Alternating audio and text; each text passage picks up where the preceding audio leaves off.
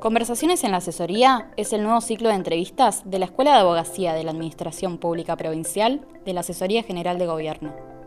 Participan de él personas dedicadas a las ciencias jurídicas y sociales para reflexionar sobre la actualidad y su rol en la comunidad. En este episodio número 13, Horacio Bacareza, director provincial de la Escuela de Abogacía, recibe a Juan José Carvajales, abogado, licenciado en Ciencia Política y ex subsecretario de Hidrocarburos de la Nación. Bienvenidas y bienvenidos a conversaciones en la Asesoría General de Gobierno en el ámbito de la Escuela de Abogacía de la Administración Pública. Hoy recibimos a Juan José Carvajales, gracias por venir. Gracias por la invitación. Bueno, eh, es abogado, licenciado en Ciencia Política, magíster en Derecho Administrativo, está ahora terminando su tesis doctoral, tengo entendido, este, y también en la función pública es subsecretario de hidrocarburos. Creo que dirige un programa de, mm, actualización en hidrocarburífera, ¿no? ¿Verdad? En la UBA también. Derecho a hidrocarburos en la UBA, sí. Exactamente. Bueno, eh, recientemente ha publicado un libro enorme, enorme de tamaño y enorme a la densidad de esos temas, ¿no? Sobre empresas públicas este, y su incidencia en la economía y el desarrollo argentino. Ya charlaremos de eso.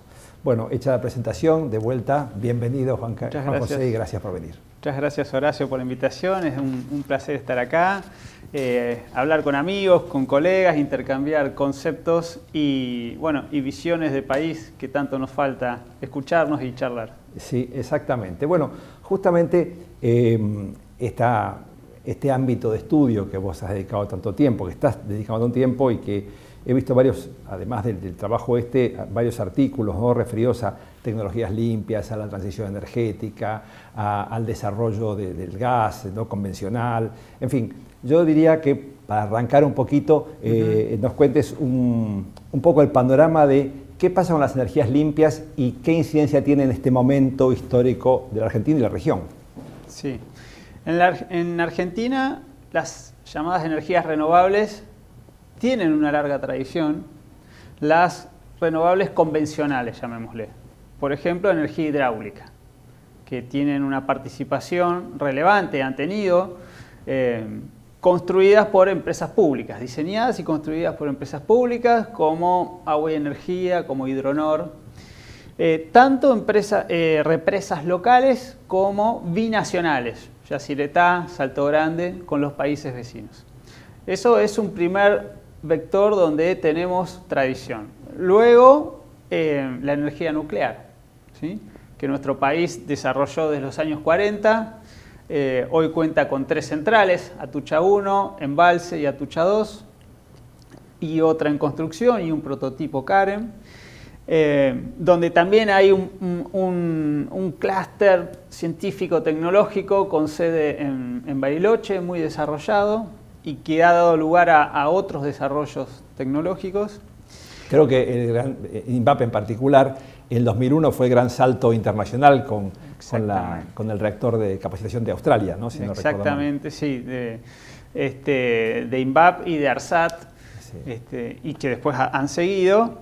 Y después tenemos las nuevas energías renovables o no convencionales, que son la eólica y la solar ahí Argentina tiene una penetración en los últimos tres o cuatro lustros en nuestra matriz eléctrica y un gran potencial para continuar.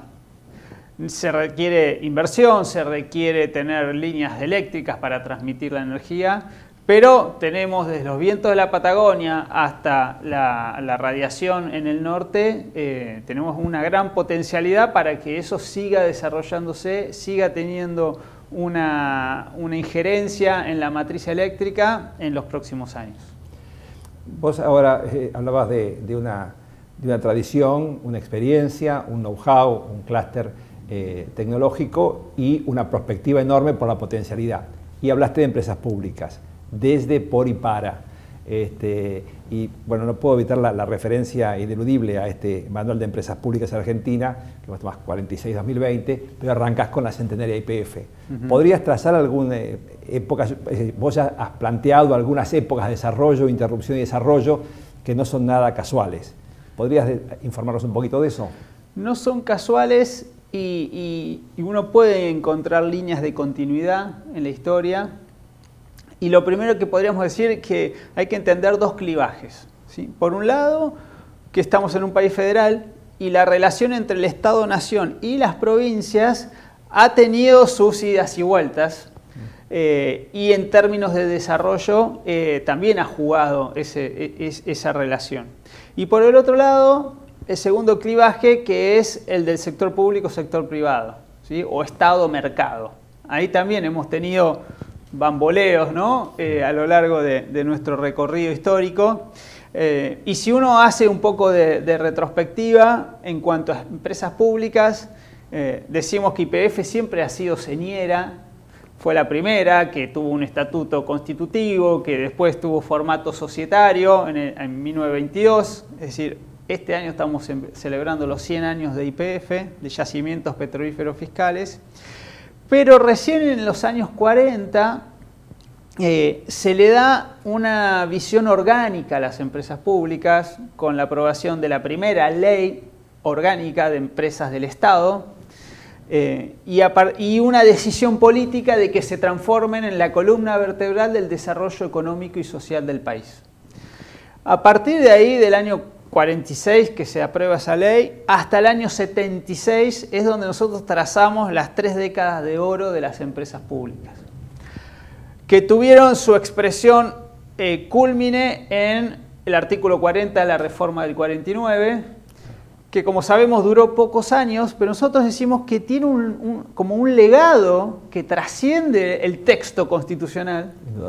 Así como el 14 bis quedó, en este sentido también las empresas públicas se instalaron como el motor de una economía, como el factor de cohesión social y a la vez de desarrollo este, territorial, porque ¿cuántos pueblos de nuestro país existen y se desarrollaron a la par de la explotación que hacía IPF, por ejemplo, u otras empresas a lo largo de todo el país? Eso claramente llega un corte con, el último este, gobierno militar, con la dictadura del 76. Luego que, tiene una visión, no es que desaparecieron ahí las empresas públicas, sino que se, por un lado se maximizó o se potenció el cariz financiero de toda la economía y a la vez se las endeudó, porque como tenían capacidad este, crediticia que no tenía la nación, entonces las mandaron a endeudarse eh, y eso empezó como a minar su sentido, ¿sí? se cambió la visión del Estado en general y de las empresas públicas en particular. Perdón, eh, ahora que vos eh, hablabas de este, este, de este, cambio de, paradigma, decir, bueno, esto es un motor de desarrollo, es una fuente económica o es un agente financiero para, para enjugar otro tipo de intereses. Pero quería rescatar algo que me parece que culturalmente va enlazado con lo que estás desarrollando, que es esta, esta función o esta antítesis público-privado, eficiencia-deficiencia, eh, maximización, corrupción, es decir, el desafío de lo público bueno, ¿no? Este, este es un punto. Y, por eso me acuerdo, el, ahí en el, libro aparece muy bien la, historia de IPF y el, eh, cuando aparece la, necesidad de hacer un, un gasoducto este, con Camesa y este, este, con esa, perdón. Con esa. Este, me, me con empresa. de gas del Estado. De gas del Estado, ¿no? Y, este, y, y, la reacción de cierta prensa eh, hegemónica que dice, no, pero nosotros no sabemos de esto. Este, ¿Cómo lo va a hacer el este, Estado? Y si sabemos de vacas y de trigo. Me impactó muchísimo ese, ese recuerdo. Pero bueno, no te interrumpo eso para que puedas reenterar la idea. Para terminar, eh, como el hilo histórico, o, seguir avanzando, eh, con el retorno a la democracia, se intenta darle un, nuevo impulso, sanearlas. El Estado, por ejemplo, se hace cargo de, ciertas deudas de IPF eh, para que pudiera dedicar la inversión, el plan Houston este, y, a desarrollar. Se había descubierto en el 77 gas este, Loma La Lata, el yacimiento gasífero estrella de nuestro país.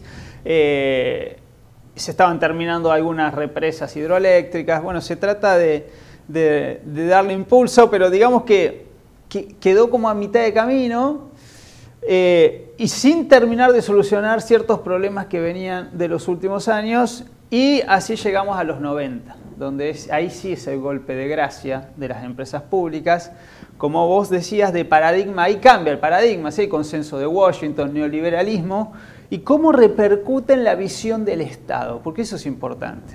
Conocemos el eslogan de eh, ramal que para, ramal que cierra, y todo lo que puede hacer privado será privado y no estatal. Todo eso lo conocemos, pero ¿cómo lo traducimos en este, en este mm, eh, concepto? Es el rol subsidiario del Estado. O sea, lo que viene para quedarse en los 90 es el rol subsidiario del Estado. Es decir, mire, si hay algo que puede hacer el mercado, las empresas privadas, los, los, los individuos, bueno, que no lo haga el Estado, que se corra y se va al banco de suplente. Vos recordaste eh, recién la frase el furcio de Dromi, que dijo, todo ese Estado no estará en el Estado, que después se corrigió. Exactamente. Perdón. Eh, bueno, Dromi como, em, como el factotum ¿no? de, esa transformación que, este, se apalanca en la, ley de reforma del Estado, administrativo, económica, y que em, decide la privatización de todas las empresas públicas, ponerlas en privatización, su capital accionario, eh, se, se em, dividen en unidades de negocio para hacerlo más atractivo al capital privado.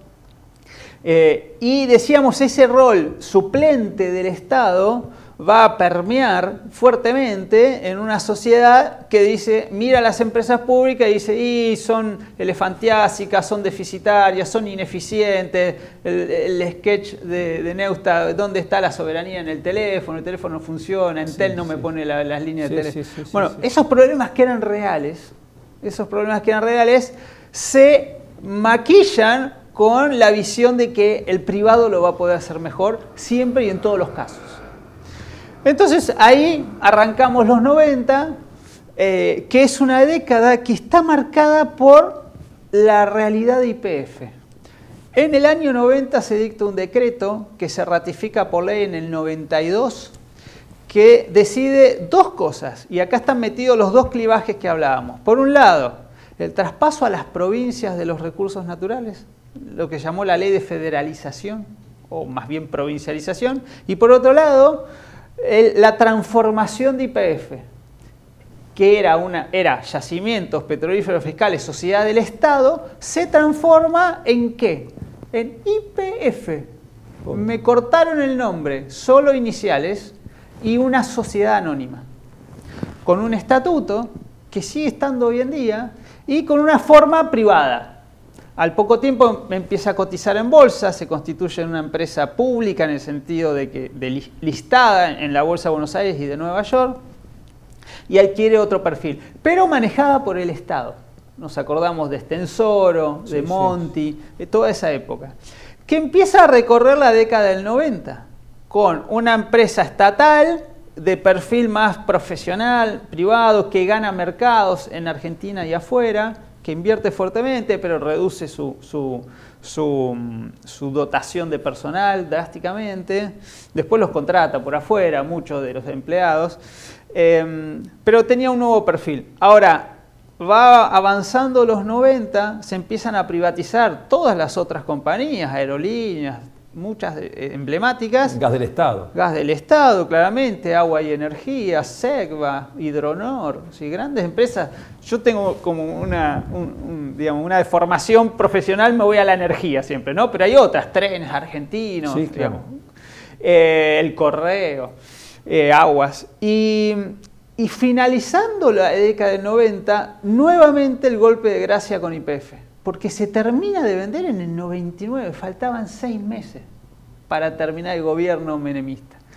Y ahí se vende a Repsol eh, y empieza esa era de IPF privada, que siempre IPF va adelante y todas las demás vienen atrás. Entonces siempre hay que mirarla porque es el foco.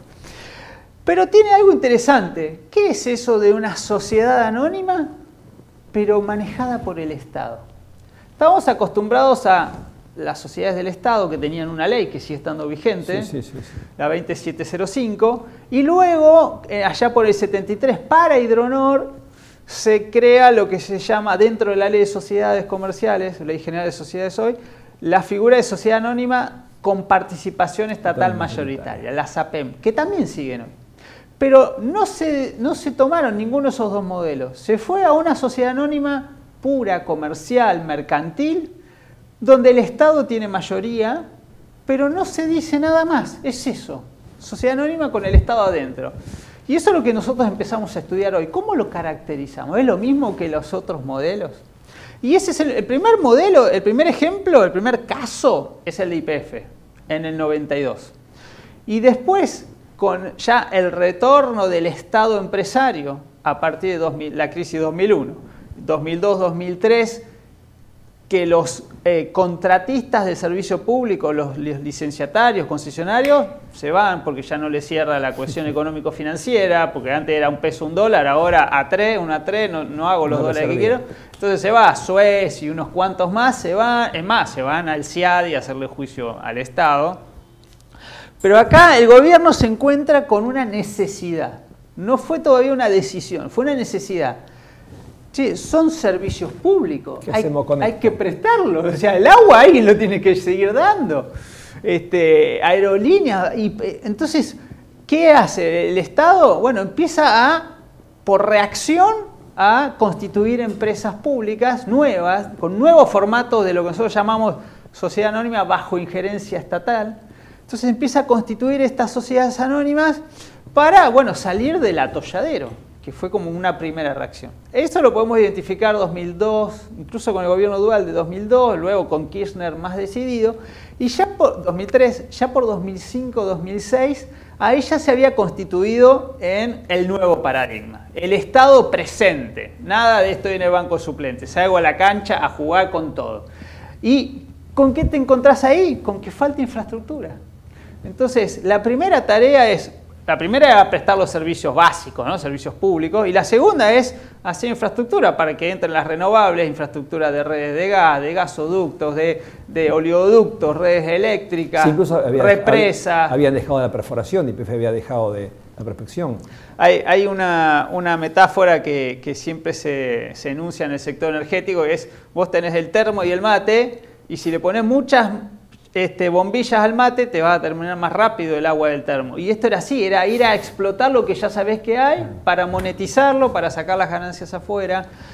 Esto quedó muy claro en el, informe Mosconi, que se hace ya en 2012. Y ahí hay como, uno puede decir, estábamos en transición entre 2003 y 2012 y 2012 queda claro cuál es el nuevo paradigma, cuál es el de la ley de soberanía energética el Estado diciendo, yo voy a declarar de interés público nacional y de una prioridad para las políticas públicas el autoabastecimiento y el desarrollo del sector energético. Toda la cadena energética, exploración, perforación, tratamiento, transporte, comercialización y exportación. Toda esa película compleja, densa, y que requiere mucha inversión, pero a la vez satisface tus necesidades. Entonces ahí ingresa el concepto de autoabastecimiento, que va de la mano con el otro que es el de seguridad energética, pero hay que entenderlos por separado. ¿Qué es la seguridad energética? Es yo necesito prender la luz y que cuando tenga la necesidad y la quiera satisfacer, haya luz, no importa de dónde viene pero asegurarme que voy a tener el suministro, el acceso a la energía. Eso es la seguridad. ¿Y de dónde puede venir? Bueno, puede venir de mis yacimientos, puede venir de mi generación eléctrica o puede venir de la importación. Pues no importa, yo lo tengo que tener acá. El otro concepto es el de autoabastecimiento, que ya está en la ley de hidrocarburos del 67, el artículo 6, famoso artículo 6. ¿Qué, ¿Qué dice? Mire, sus propios recursos tienen que estar destinados, después de que pasa esa cadena de, industrialización, tienen que estar primeramente destinados a satisfacer sus propias necesidades locales, internas. El autoabastecimiento es satisfacer mi necesidad con mis propios recursos, machear una cosa con otra. ¿Qué implica esto? Que si yo tengo un recurso que puedo exportar, primero tengo que asegurarme que el mercado interno esté abastecido. Y ahí sí voy a poder exportar, si tengo excedentes. Claro. Y esto por ahí tengo que ver en la época del año. Una época del año puedo tener excedentes y puedo exportar y en otra época no. Básicamente el gas es un tema, creo que gas, ahora yo te iba a llevar a ese punto, eh, que la, discontinuidad que hay en la demanda de gas, que es altísima o se triplica en invierno, y de pronto es algo que no, perdón, que sobra en verano y el Estado ahí interviene justamente para equilibrar el mercado, ¿no es cierto? Para, para, que no se rompa inversión. Claramente, eso se llama la estacionalidad en la demanda y te genera un doble desafío. Primero de abastecerte, porque si vos decís, yo necesito triplicar mi producción para abastecer 3, 4 meses en el año, ¿qué hago con esa producción el resto del año? O cierro los pozos o tengo que buscarle otro mercado, porque no lo hay internamente. Y el segundo desafío es que para vos llegar en invierno con esa producción desde los yacimientos, tenemos un país vasto, y el centro consumo en Buenos Aires. No puedes empezar el primero de mayo. No, pero además no solo eso, sino que tenés que tener el caño para transportarlo. Un caño enorme que lo vas a llenar tres meses al año. Entonces hay que hacer una inversión muy fuerte para abastecerlo. Entonces ahí es donde empezás a conjugar entre los conceptos. Y vos decís, che, pero ¿puedo hacerme de la energía en invierno de otro lado para no tener que hacer este caño enorme y que lo voy a llenar tres meses del año? Podría ser, voy a la importación. Entonces busco fuentes externas, puede ser Bolivia, puede ser EGNL, puede ser energía eléctrica de Brasil, para el pico de demanda que eso está muy bien si los precios me dan y si tengo los dólares para pagarlo. Entonces digo, bueno, esos meses importo y el resto del año puedo exportar, entonces ahí me ingresan dólares. Esa sería una ecuación. Pero hay que ver las coyunturas. En alguna coyuntura te puede funcionar, en otra Yo puede creo, no funcionar. Bueno, vos corregime que soy el experto, pero estábamos hablando de 3 o 4 dólares de millón de TBU a 20 entre que empieza el programa y la actualidad. 20, ponerle 15 ha sido lo máximo que se llegó a pagar en GNL 2014, 2015, en esos años que fue lo máximo. Pero este año estamos pagando 30. 30 llegamos a pagar. Empezó, estuvo más alto cuando Argentina compró a través de otra empresa pública que es IASA. Se encontró con esos precios. 30, ahora un poquito menos. Pero bueno, el año pasado compramos a 8 y en la pandemia comprábamos a 4, 3,5, 4. Entonces ha pegado un salto enorme. Entonces hoy claramente es una coyuntura donde esa ecuación no te cierra. Entonces, ¿cuál es la ecuación que sí te cierra? Bueno, maximizar tu producción. Y en eso estamos. ¿Y en qué consiste? Hablábamos de loma la lata antes. Y ahora viene vaca muerta. Y la segunda bendición es vaca muerta.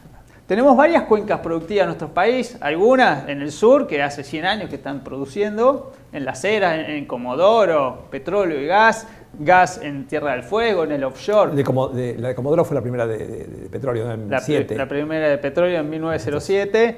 Este, sí, Cerro Dragón, este, La Cera, sí, en, el Golfo San Jorge. Eh, pero hoy en día la estrella es vaca muerta. ¿Por qué? Por los recursos que tiene, que los llamamos no convencionales. No es que el tipo de recurso sea diferente, viene de otra, digamos, viene de roca, madre, tiene otra técnica, pero claramente lo que hace no convencional es, la, tecnología que usás para extraerla. El fracking frente al fracking, la fractura hidráulica.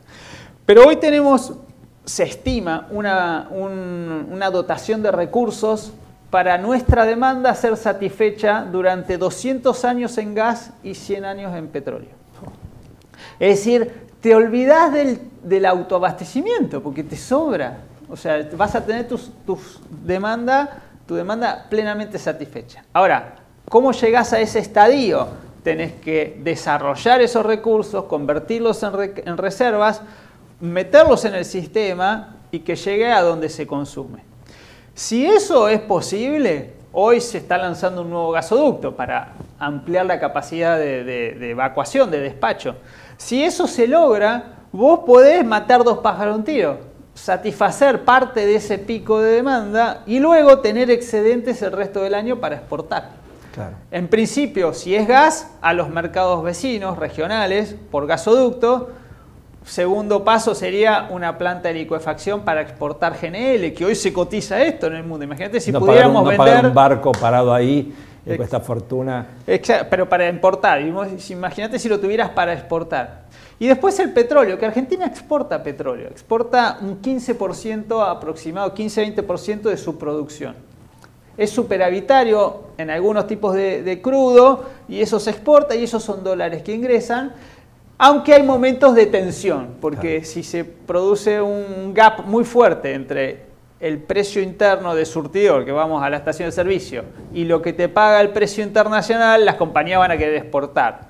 Entonces ahí el Estado, Secretaría de Energía, el que tiene que mirar, bueno, pero mis refinerías, vengo, pasé por la de La Plata recién, mis refinerías tienen que estar a tope para producir para el mercado interno. Entonces ahí hay una transacción, hay una pulseada que en algunas coyunturas es, compleja.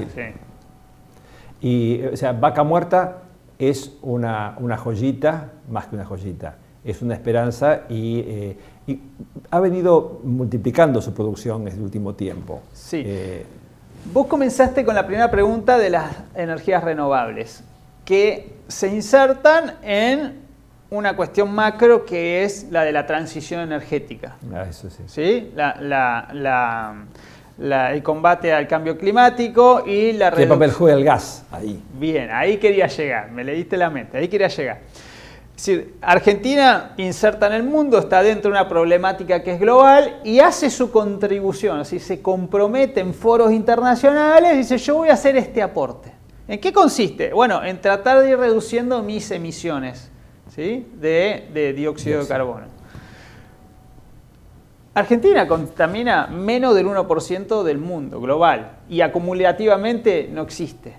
Y no, porque no tenemos carbón. Tenemos solo Río Turbio, un 1% y nada más. En el mundo es entre un 25 y un 30% consumo de carbón. Luego petróleo y luego menos en gas. Argentina tiene una matriz altamente gasificada. Es, es llamativo. Argentina, Rusia y alguno más y para de contar, tener más del 60% de la matriz primaria, o sea, de, vos decís, petróleo, gas, energías renovables, bueno, el gas es más del 60% y con hidrocarburo más del 85%, y en la matriz secundaria, que es la matriz eléctrica, que uno se pregunta, ¿con qué fabricamos la energía eléctrica? ¿Cómo se genera? ¿A partir de qué fuentes? Y ahí tenés, ya hablamos, hidroeléctrica, nuclear y también tenés gas. Y hoy estamos metiendo eólico y solar. Bueno, la del gas, la fuente térmica, en la matriz eléctrica es más del 60% también. Ah, Entonces te inciden los dos. Esta pregunta, yo estoy en mi casa, ¿puedo prender la hornalla de gas o, la hornalla, o, poner la pava eléctrica? Es lo mismo, me van a dar un poder calorífico bastante parecido y yo decido. Pero el gas viene directo del yacimiento, se trata y me llega a mi hornalla. La energía eléctrica, el enchufe, no, tiene un proceso industrial en el medio, porque yo necesité una fuente de origen para generar energía eléctrica y después que eso me llegue a mi hogar. Y a veces esa, esa fuente de origen es el gas. Entonces el gas es ambivalente en ese sentido. Es el puente, e, e, es una transición, el, puente de la transición es el gas. Y ahí voy, precisamente, vaca muerta y el gas. Esto lo tenemos que comprender muy bien. Vaca Muerta tiene muchos recursos, muchos, muchos recursos que hay que desarrollar. Para eso hay que invertir. Invertir en extraerlo. Tenemos una ventaja, sabemos dónde está. Es decir, no tenemos que hacer exploración. Ya sabemos que está ahí, pinchamos y sale. Pero hay que desarrollarlo. Y además, como es no convencional, tenés que pinchar todo el tiempo porque cae la curva muy rápido. Después tenés que hacer la facilidad de superficie, después tenés que hacer los gasoductos. Perdón, sabemos que funciona porque Estados Unidos con, el, gas del shale. El, boom del shale. salió. Salió a ser exportador. Exportador. Hoy el tercer exportador mundial de GNL, cuando no, hace cinco años no exportaba nada. Y es el boom del shale, ¿sí? En petróleo y gas. Ellos tienen gas asociado, entonces sacaban petróleo y les sobraba gas y empezaron a desarrollar el gas y ahí están. Pero claro, esa técnica puesta en vaca muerta, que tiene una característica, una mejor geología que en Estados Unidos dicho por los técnicos, no por mí, los geólogos, los ingenieros de petróleo te, dice, te dan las características y te dicen, esto es mucho mejor acá que en Estados Unidos. Entonces, está, la fuente está, hay que ponerla en valor. Ahora bien, ¿cómo lo, lo ligamos con la transición? Y acá es el rol del gas. El gas es el vector de la transición. ¿Por qué? Primero porque el mundo quiere descarbonizarse, que implica dejar el carbón y el petróleo y pasarse al gas nosotros ya estamos fuertemente gasificados. Quiere decir que hay un paso adelante que ya hicimos. Y el gas, que nos sirve en toda nuestra matriz y que tenemos esa potencialidad, tenemos que desarrollarlo para ir satisfaciendo ese pico de invierno, por un lado, para reemplazar la importación de Bolivia. De Bolivia importamos, digamos, plano todo el año. 14, 10, 14, 15 millones de metros cúbicos, ha llegado más, pero hoy Bolivia está cayendo. Pero ese, ese gas anual que importamos de Bolivia puede ser satisfecho por nuestros recursos de vaca muerta. Y después, el salto de escala es poder tener un perfil exportador. Hemos escuchado al embajador en Brasil diciendo hay interés de llegar con un gasoducto a Brasil, a, San Pablo, digamos, al, núcleo industrial de San Pablo o al sur de Brasil, y después tener plantas de licuefacción de gas. Eso sería hoy el óptimo. Pero para eso tenés que desarrollar los recursos, tener excedentes, haber satisfecho plenamente tu mercado interno o tomar una decisión política, porque no deja de ser político-económica, decisión política, que es, bueno, ojo que si a mí me falta un poco en invierno, pero lo puedo satisfacer con importación y me cierra la ecuación económica, comercial, la balanza comercial, porque yo exporto el resto del año, por ahí el autoabastecimiento puedo relegarlo unos meses y, asegurarme la provisión, o sea, garantizar la seguridad energética con otras fuentes. ¿Cómo se logró esto en los últimos años y medio? Con el plan Gas-AR, que es un plan de estímulo que, sacó adelante el Estado Nacional para que la producción argentina aparezca, porque venía en franco declino, 8-10% anual. Es un plan gas que es tributario de planes anteriores de estímulo a la producción, el, Gas Plus, el Plan Gas 1 y 2 en los años 2003, 2004. El, el actual gobernador era ministro de Economía y sacó esos planes. Luego el gobierno anterior hizo uno nuevo solo para vaca muerta, la llamada Resolución 46, que tuvo ciertas particularidades en el diseño, pero puso más gas en el sistema un tiempo y después se truncó. Y cuando en, cambia de gobierno en 2019 eh, y después viene la pandemia, se diseña este nuevo plan que lo que permite es que haya un gran bloque de producción nacional durante todo el año, independientemente del pico de demanda, ese bloque está, y para lograr un bloque se juntó dos demandas, dos tipos de demanda. La demanda residencial, nosotros en nuestras casas, a través de, de las, no, a través de las distribuidoras, para nuestras casas y la otra demanda es la eléctrica, la de Camesa. Esas dos se juntaron. Y tenés razón, la tercera es la industrial, pero dejémosla por un ratito de lado. Estas dos demandas, eléctrica y domiciliaria, tienen diferentes picos en el año. ¿Por qué? Porque la domiciliaria pide mucho en invierno y el resto del año las centrales térmicas. Entonces, ¿qué hizo el Estado? Juntó como un Tetris para armar un bloque uniforme a lo largo del año pero no solo a lo largo del año, por cuatro años. Entonces se dio vuelta al Estado y le dijo, mira, yo tengo esta demanda, ¿vos podés producir este gas durante todo el año? Y las productoras dijeron, sí, a un precio determinado. Entonces ahí fue la negociación del precio. Los planes gas anteriores empezaban en 7 dólares y medio. El último plan empezó a bajar hasta 6, que cuando se diseñaba este plan era el último año como que se, se eh, machaban ahí.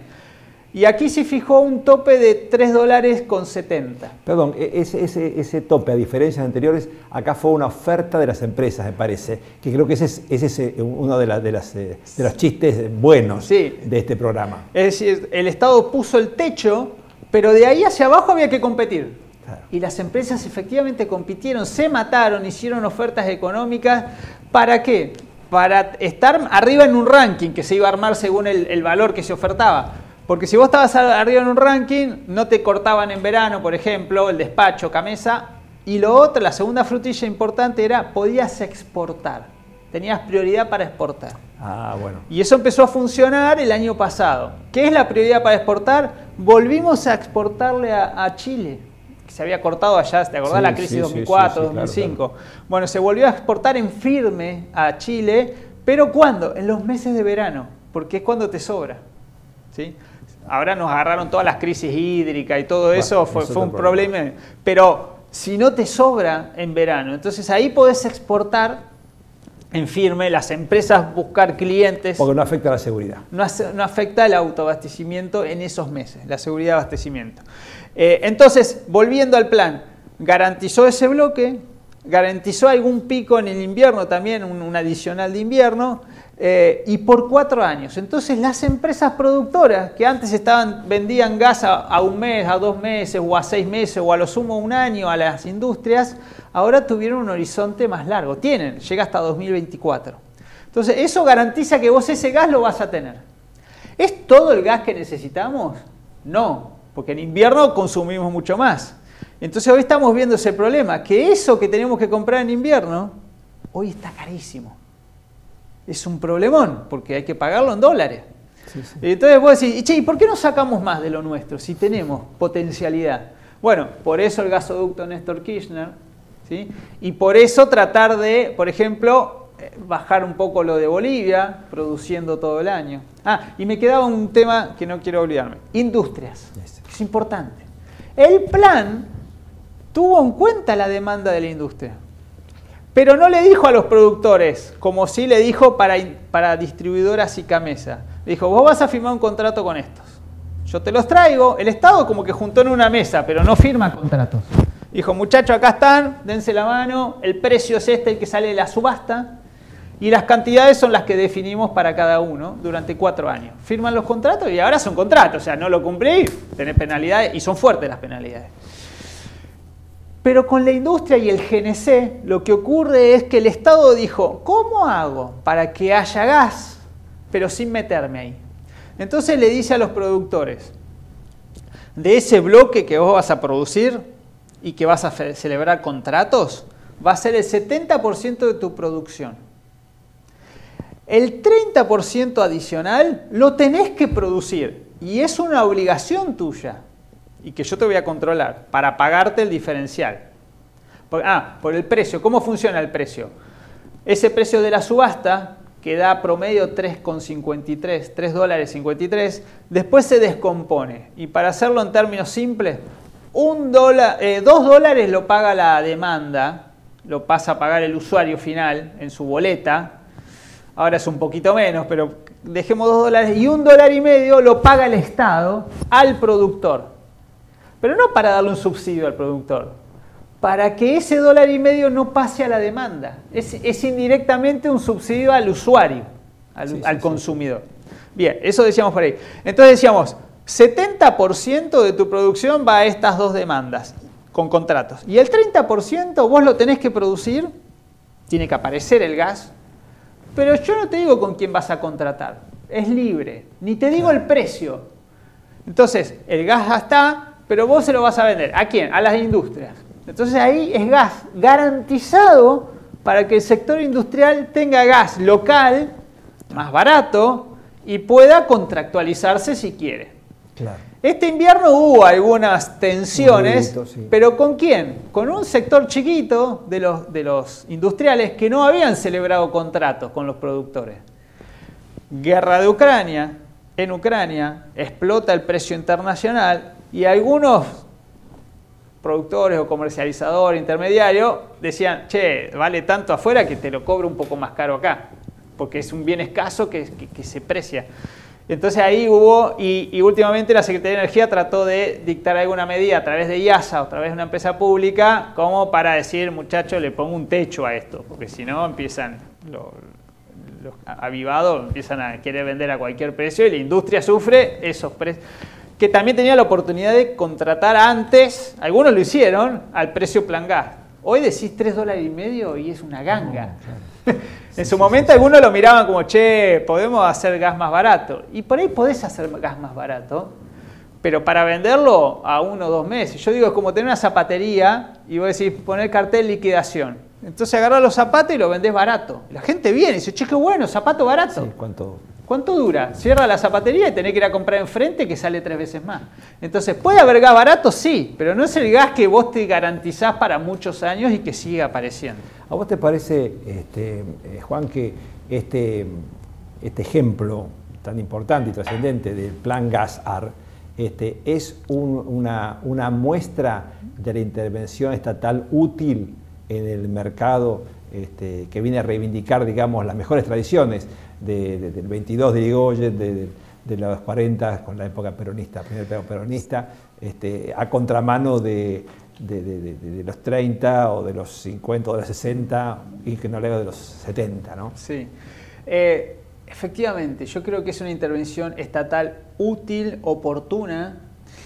Y te voy a agregar más. Eh, no solo intervenir en el, en, el, en el, mercado, porque la palabra intervenir hoy tiene una acepción muy negativa, peyorativa, decir, ah, la intervención del Estado, Venezuela. Expropiación, falta de libertad. Sí, confiscación. Entonces, digo, ¿qué quiere decir intervenir? Quiere decir poner la capacidad estatal de planificación y de diseño y elaboración de instrumentos de política pública. O sea, un gobierno que gobierne, un Estado, más allá de los gobiernos. Que gobierne. Se trata de gobernar. Que haga un diagnóstico, que busque la mejor herramienta, pero cuando va a la herramienta no se esconde y la hace en su despacho. Se abre a los actores relevantes, que son, como dijimos, los productores, los usuarios, las distribuidoras, CAMESA, las provincias, que es de donde salen los recursos, los trabajadores, abre una mesa de diálogo y dice, muchachos, tenemos que resolver este problema.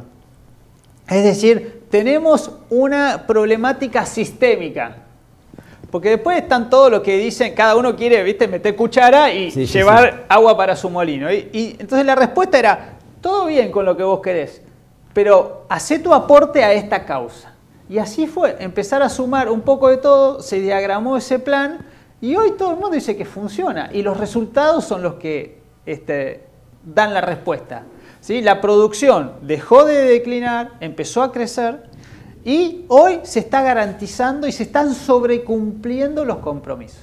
Pero te agrego otra, otra pata de, este, este, de esa intervención, que es otra empresa pública, IPF. Nuevamente llegamos a IPF el rol central que tiene IPF como líder del sector energético y cuando nos este, abocamos al microsistema de gas, IPF con el plan Gasar revivió y su producción tuvo lo que ellos dicen un ramp up, o sea, un más de 200% eh, eh, interanual Este, de producción. Así como había pasado con el plan anterior con la empresa Tecpetrol en Fortín de Piedra, que también tuvo un desarrollo asombroso, fue la única de ese plan. Acá están todos los jugadores, son 15 empresas con IPF a la cabeza. Entonces, yo creo que ahí está la virtud. ¿En qué consiste la virtud de, la función estatal? Aunar política pública y las herramientas como las empresas, que son los que van a efectivizar esa política después en la cancha. Los que salen a jugar son las empresas públicas, son las herramientas para hacer efectiva la política pública. Decíamos 2012, y con esto cierro, la ley de expropiación de la mayoría accionaria de IPF primero tuvo el concepto de soberanía eh, hidrocarburífera de los principios de la política federal que sigue dictando el gobierno federal para todo el país, y luego la herramienta que es IPF.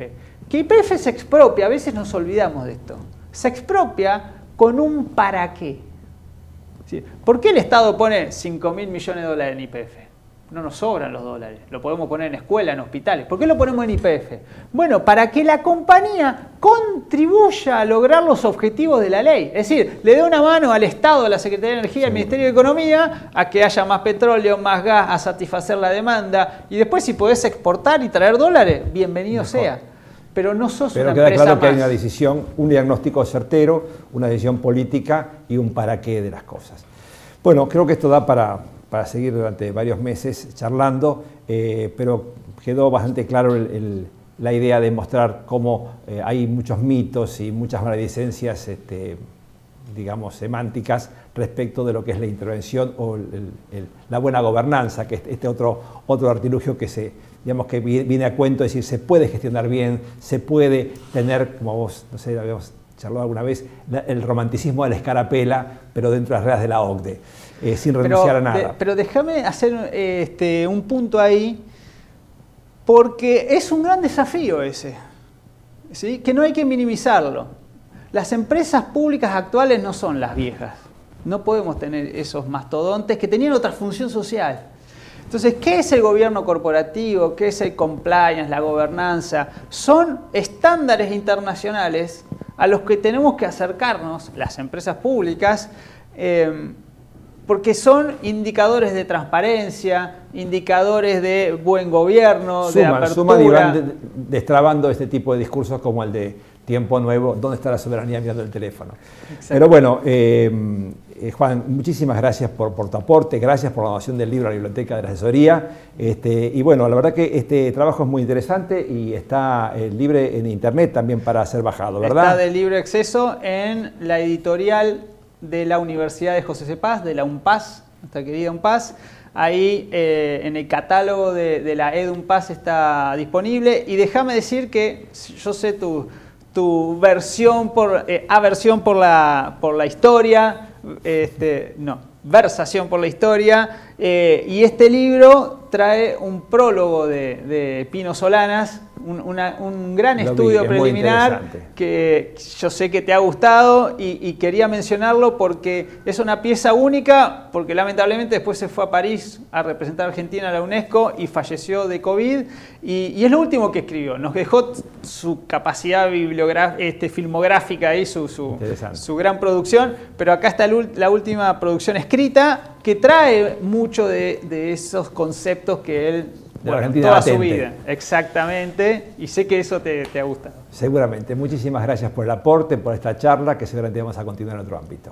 Muchas gracias por la invitación, un saludo al asesor general también, amigo, este, y bueno, y a todos los abogados y abogadas de la provincia, que ojalá que sirva para seguir formándose y ser mejores profesionales y abriendo cabezas. Cómo no, muchas gracias, muchas gracias.